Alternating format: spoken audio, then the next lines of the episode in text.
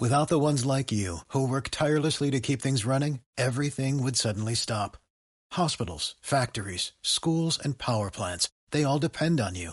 No matter the weather, emergency, or time of day, you're the ones who get it done. At Granger, we're here for you with professional grade industrial supplies.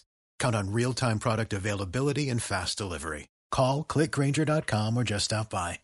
Granger for the ones who get it done. EZAR, Arquitectura y Diseño, presenta Una casa en el sur.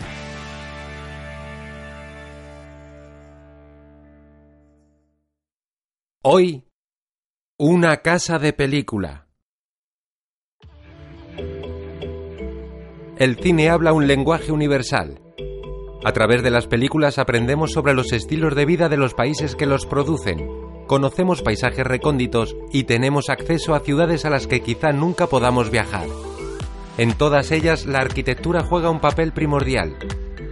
En ocasiones porque nos proyectan hacia cómo serán nuestros hogares en el futuro, otras veces porque nos trasladan años atrás y recrean cómo eran las casas de nuestros antepasados, y la mayoría porque nos muestran construcciones reales que por su originalidad o su ubicación se muestran tan especiales que parecen fruto de la imaginación y los efectos especiales. Hoy traemos a este espacio cinco casas de película que nos muestran cómo son las características de las construcciones de países lejanos. La familia Cullen los vampiros de la saga Crepúsculo vivían en una casa de madera, piedra y cristal, que se encuentra en la zona norte de Vancouver, Canadá. Es una clara adaptación de la arquitectura tradicional de la zona a la modernidad.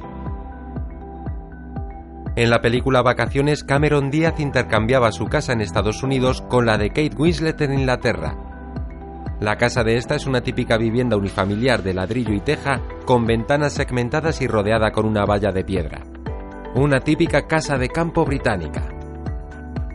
Lost in Hong Kong es una trepidante aventura en la que los protagonistas hacen un recorrido por la ciudad a toda velocidad.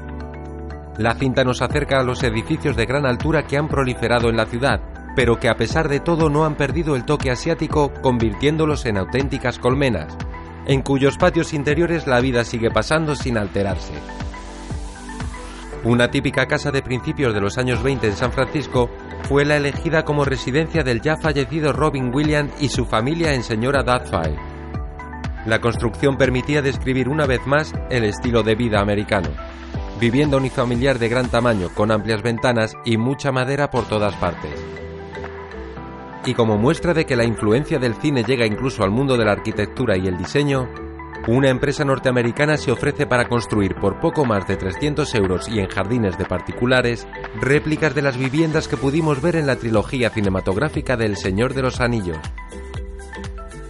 El mundo fantástico de Tolkien describía unas viviendas a la medida de los hobbits, bajo tierra, con fachadas de madera y puertas y ventanas redondas. Todo un lujo para los que tienen espacio, pueden permitírselo y les gustaría vivir en la comarca. De esta forma el lenguaje universal del cine nos ofrece una forma distinta de ver, aprender y disfrutar de la belleza y la armonía de la arquitectura.